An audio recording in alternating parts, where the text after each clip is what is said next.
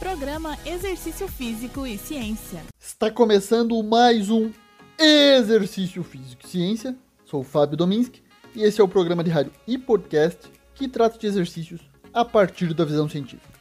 Atualmente temos uma vasta literatura em nível macro, ou seja, como a atividade física, em longo prazo, impacta positivamente os processos cognitivo-emocionais de pacientes com transtornos mentais, que geralmente são classificados em transtornos depressivos e de ansiedade. Em nível global, estima-se que mais de 300 milhões de pessoas sofram de depressão, o equivalente a 4,4% da população mundial, de acordo com a Organização Mundial de Saúde. No entanto, faltam pesquisas sobre os efeitos imediatos do exercício. Observando essa lacuna, uma pesquisa foi publicada no periódico Frontiers in Psychology por pesquisadores da Suíça, Irã, Bulgária e Reino Unido, que buscou avaliar o tema. O objetivo do estudo foi investigar se e em que medida sessões agudas com exercício de intensidade moderada podem influenciar as dimensões do funcionamento psicológico em pacientes com transtornos mentais. Participaram 129 pacientes internados com média de idade de 38 anos, sendo 50,4% mulheres. A maioria possuía transtornos depressivos, alguns outros transtornos por uso de substâncias assim como transtornos bipolares de ansiedade.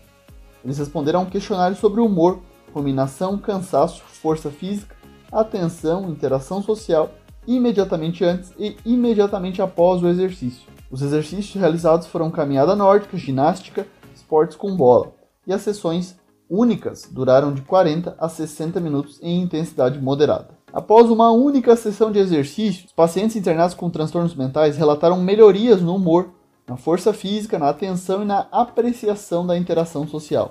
Ao mesmo tempo, a ruminação e o cansaço diminuíram. Além disso, ao longo de duas sessões, o padrão de resultados mencionado mudou ainda mais em uma direção favorável, sugerindo, portanto, uma constância nas mudanças como resultado de sessões de exercício.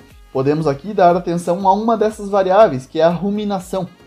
Ruminação é entendida como a repetição constante de pensamentos, muitas vezes prejudicando pensamentos mais construtivos e orientados para um objetivo.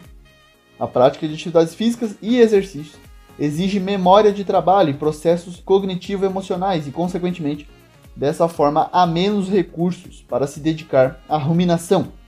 Os mecanismos psicológicos dos exercícios nos estados de humor podem ser explicados em parte devido ao fato de que rotinas de exercício fornecem distração de pensamentos e ruminações negativas. Essa é a hipótese da distração, uma técnica para se distrair de pensamentos negativos e preocupantes por meio de uma sessão de exercícios, e pode ser de 20, 30 minutos ou uma hora. E dentro de uma sessão de exercícios, você completar uma tarefa com êxito pode aumentar a percepção de competência, melhorando o humor, e isso está positivamente relacionado à participação no exercício, ou seja, você vai querer repetir aquele comportamento. Ainda nos resultados do estudo, a diminuição da sensação de cansaço pode estar relacionado a um aumento da excitação psicofisiológica após o exercício. Falando um pouco da ansiedade, um transtorno cada vez mais comum em nossos dias, a OMS inclusive estima uma proporção da população global com transtornos de ansiedade em 3,6% no ano de 2015. Vamos falar sobre o efeito do exercício resistido à musculação sobre a ansiedade. Em artigos sobre os efeitos ansiolíticos desse tipo de exercício, publicado em 2014 na Frontiers in Psychology, vários estudos demonstraram os efeitos ansiolíticos de sessões agudas de exercícios de resistência, e muitos desses estudos revelaram um papel crítico da intensidade do exercício.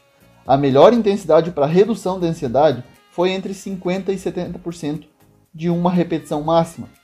O mesmo foi observado em relação aos benefícios dos exercícios em médio e longo prazo. Os mecanismos mediadores desses efeitos ainda não são tão claros quanto esses resultados, Numerosos estudos demonstraram alterações na função do eixo hipotalâmico hipoficiário adrenal relacionados a transtornos relacionados à ansiedade. A ansiedade muitas vezes ocorre simultaneamente com a ativação inesperada ou prolongada da resposta ao estresse ao longo desse eixo, resultando em hipervigilância, medo e desregulação simpática.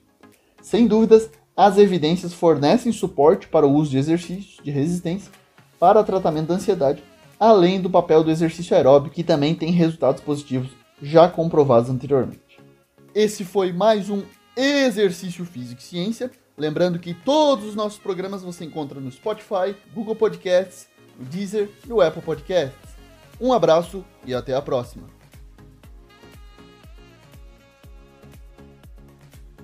Você ouviu Exercício Físico e Ciência com o professor Fábio Dominski, na Rádio Desk FM 91.9.